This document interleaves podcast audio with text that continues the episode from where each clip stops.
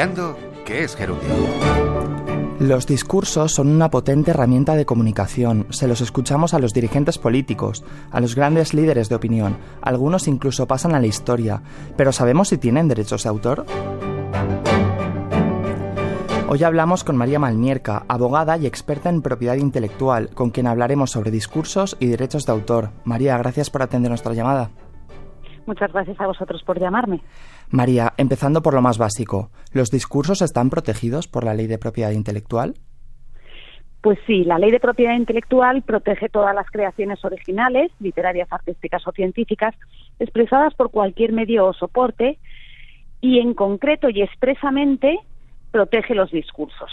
El discurso como acto de comunicación, normalmente en forma oral y pública, lo que hace es eh, eh, comunicar, como bien has dicho, un mensaje del conferenciante y naturalmente, bueno, pues lo, que la única, el único requisito o característica que debe reunir el discurso para que esté protegido por la ley de propiedad intelectual es que sea original, esta característica de originalidad que la ley exige a todas las creaciones y ello independientemente del tipo de discurso o del tema sobre el que verse. Nos ha comentado que tienen que ser originales, pero hay discursos escritos y otros que son orales. ¿Tienen la misma protección? Sí, exactamente igual. Siempre que reúnan la característica de la originalidad que antes he mencionado, el discurso estará protegido. Mm, puede ser el discurso expresado de forma oral, comunicado por primera vez al público de forma oral, o puede haber sido previamente escrito. Y como objeto de propiedad intelectual, en ambos casos, su autor va a ser el titular de todos los derechos de propiedad intelectual, tanto morales como de explotación. De tal forma, el conferenciante, como titular de los derechos, el autor, como titular de los derechos de propiedad intelectual, va a poder eh, autorizar o no la transcripción de su discurso y su posterior publicación, en caso de que haya sido la primera divulgación de forma oral, va a poder autorizar la traducción a otros idiomas o incluso la fijación y posterior puesta a disposición del público, por ejemplo, pues como podcast. Y María, si yo quiero escribir una obra, incluir una referencia, algún fragmento de un discurso famoso, ¿qué tengo que hacer para, hacerlo?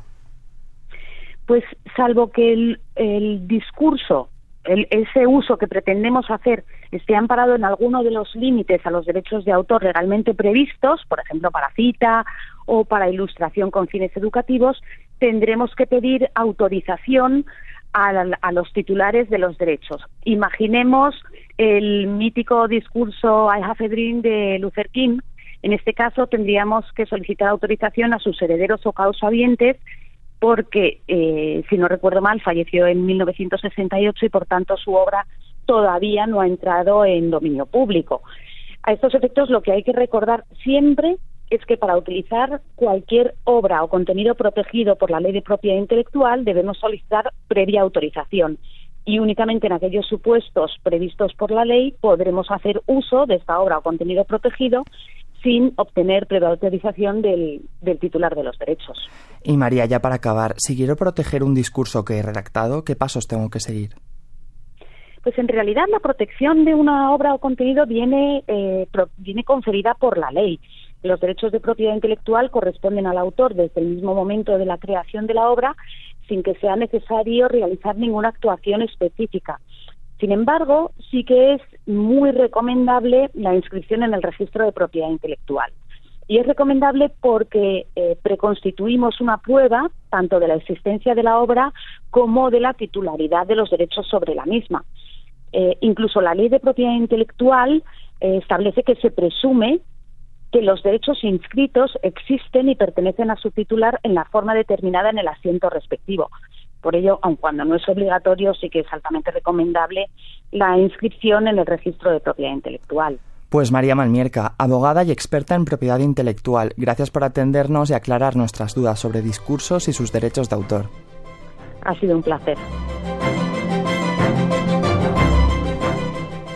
Puede volver a escuchar nuestros programas en la web de RTV. Creando que es Gerundio es un espacio de Cedro, la asociación que protege los derechos de propiedad intelectual de autores y editores de libros, periódicos, revistas y partituras. Víctor Sarrión, Radio 5, Todo Noticias.